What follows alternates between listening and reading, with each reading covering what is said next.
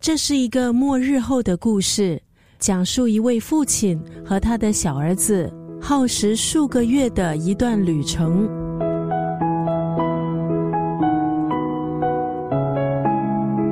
今天在九六三作家语录分享的是美国作家马克麦卡锡在两千零六年出版的长篇小说《鹿》当中的一段文字。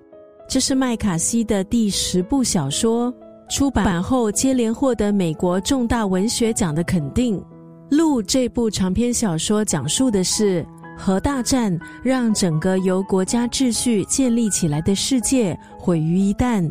末日来临，只有一家人侥幸活了下来。父子俩只能孤零的往美国南方海岸走去，寻找可能的温暖。可是这是一条没有终点的路，父子俩面对的是一路上的未知，还有人性的邪恶。他们唯一拥有的是彼此的关怀，还有对生存的一丝渴望。在一次采访中。作者麦卡锡曾经透露，小说中的父亲还有儿子之间的对话，其实是根据自己和儿子在生活中的对话而写成的。在某种程度上，小说是为儿子所写的一个爱的故事。今天在九六三作家语录就要分享这部长篇小说《鹿》当中的这一段文字：世界没有悲剧和喜剧之分。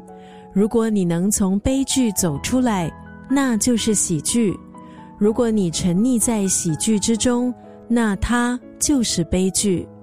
这部长篇小说《路》以希望作为主题，在文明末日的长路上，人们为了生存争夺残存的资源，路上危机四伏，前景未知。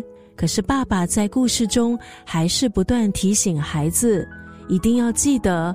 那个曾经有梦、有光亮、有海洋绿树的世界，世界没有悲剧和喜剧之分。